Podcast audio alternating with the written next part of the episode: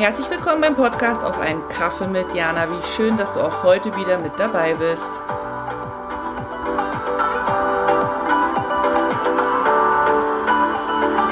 Hallo Jana, hier hast du mal fünf Minuten. Ich möchte mit dir meine Haushaltsregel teilen. Ist mir nämlich gerade wieder bewusst geworden, dass ich da ja eine habe und ähm, dass diese Regel, die ich da habe, anwendbar auf jegliche Lebensbereiche ist und der Gewinn dabei einfach Lebensqualität bedeutet. Pass auf, meine Haushaltsregel lautet, ich werde oder ich verbringe pro Tag nicht länger wie anderthalb Stunden mit Hausarbeit. Also Wäsche aufräumen, putzen, kochen, bla.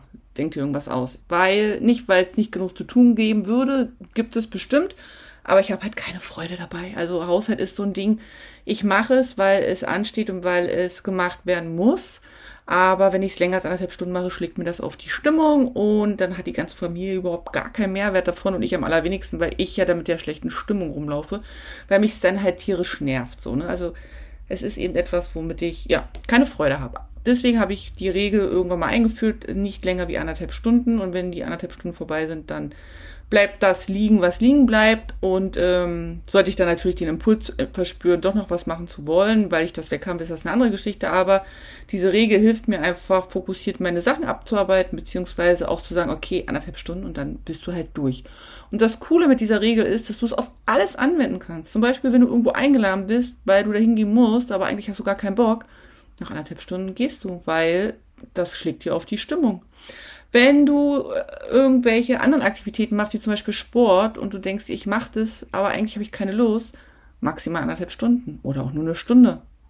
Und dann gehst du.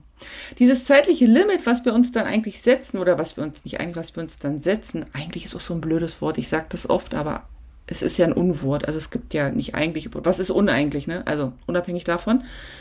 Ähm, sobald wir uns aber dieses Zeitlimit sitzen, sind wir A, viel fokussierter und viel mehr auch mit dem verbunden, was uns wichtig ist. Und wir achten eben ganz genau darauf, dass wir unsere Zeit wirklich nur mit Dingen füllen, die uns befriedigen.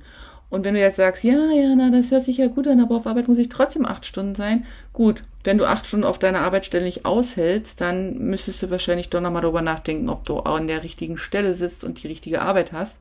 Weil wenn du da ein bisschen Spaß hast, dann ist es völlig okay, wenn man da acht, neun Stunden ist und ähm, der Tätigkeit nachgeht, äh, für die man da angetreten ist. Und gleichzeitig heißt es, dass man aber im privaten Bereich das eben viel flexibler gestalten kann. Anderthalb Stunden. Nur anderthalb Stunden für Haushalt, nur anderthalb Stunden auf einer Party, auf die du keine Lust hast, nur anderthalb Stunden, was auch immer. Du kannst natürlich dir auch andere Zeitlimits setzen, aber deine Zeit ist so wertvoll, die Tage sind so kurz, und alles vergeht so schnell, dass es echt fatal ist, das mit Dingen zu füllen, die einem den letzten Nerv rauben und keine Freude machen. Also, empfinde ich so. Also in diesem Sinne hoffe ich, dass da was dabei war für dich mit meiner Haushaltsregel und jetzt bin ich auch schon wieder weg. Ich schicke dir sonnige Grüße. Vielen Dank fürs Dabeisein und auch vielen Dank dafür, dass du den Podcast teilst, kommentierst und abonnierst.